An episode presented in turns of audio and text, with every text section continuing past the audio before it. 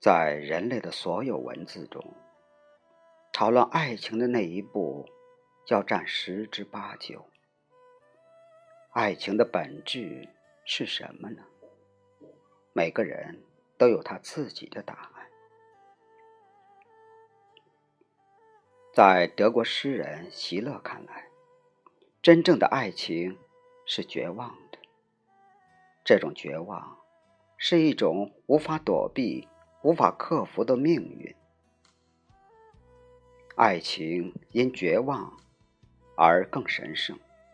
喜乐如是说：“时间仅仅能冷却，但不能移动爱情。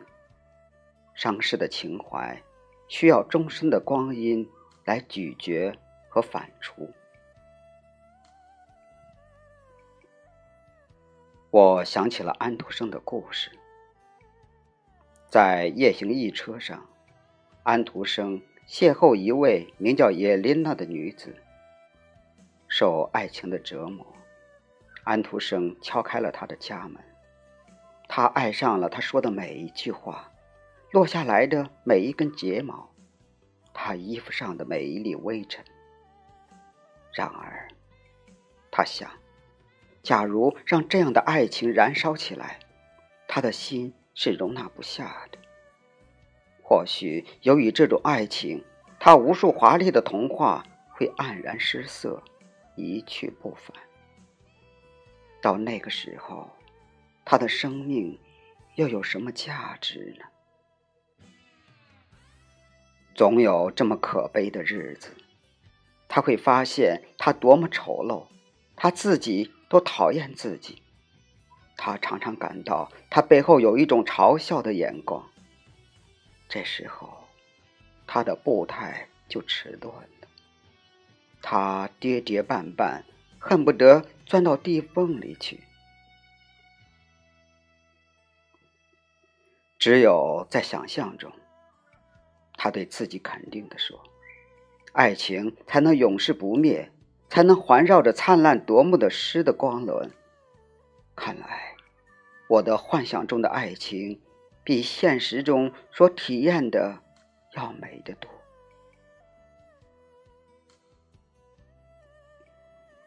所以，他到叶琳娜这儿来，怀着这样的决心：看过他就走，日后永不再见。他不能把一切直截了当的向他说明，因为他们中间还没有什么关系。他们昨晚才在一车上相遇，而且彼此什么也没有谈过。我认出您是谁来了，叶琳娜望着他的眼睛说：“您是汉斯·安徒生。”著名的童话作者和诗人。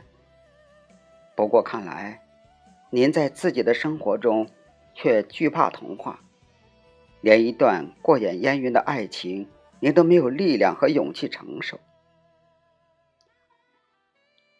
这是我沉重的十字架。安徒生承认说：“那么怎么好呢，我的可爱的流浪诗人？”他痛苦的说道：“把一只手放到安徒生的肩上，走吧，解脱自己吧，让您的眼睛永远微笑着，不要想我。不过，日后如果您由于年老、贫困和疾病而感到苦痛的时候，您只要一句话，我便会徒步越过积雪的山岭，走过干燥的沙漠。”到万里之外去安慰您。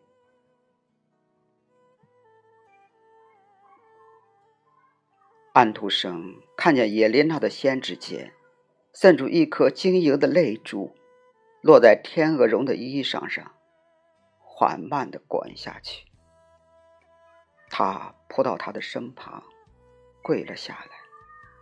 他没有睁开眼睛，伸出双手，紧紧的。抱着他的头，俯下身去，吻了他的嘴唇。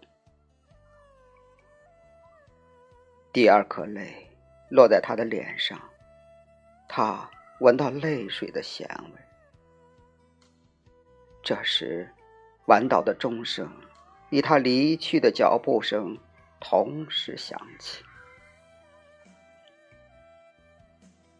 以后，他们再也没有见过面，但是终生互相怀念着。在临终前不久，安徒生对一位年轻的作家说：“我的朋友。”要善于为人们的幸福和自己的幸福去想象，而不是为了悲哀。支撑安徒生创作是绝望的爱情。千遍万遍的回味之后，他在极度的苦涩中尝出甜味。在他的《海的女儿》等一系列童话中，我们都能看到叶琳娜的身影。最是无情的人。最多情，没有获得爱情的安徒生，反而领悟了爱情的真谛。一世情缘，在历史的长河中，也只是短暂的、电光火石的瞬间。安徒生主动放弃瞬间，而艰难的走向永恒。我把安徒生的童话看作一本情书。人类历史上最伟大的情书，在我认同绝望之爱以后，为幸福而写作，这是安徒生的伟大之处。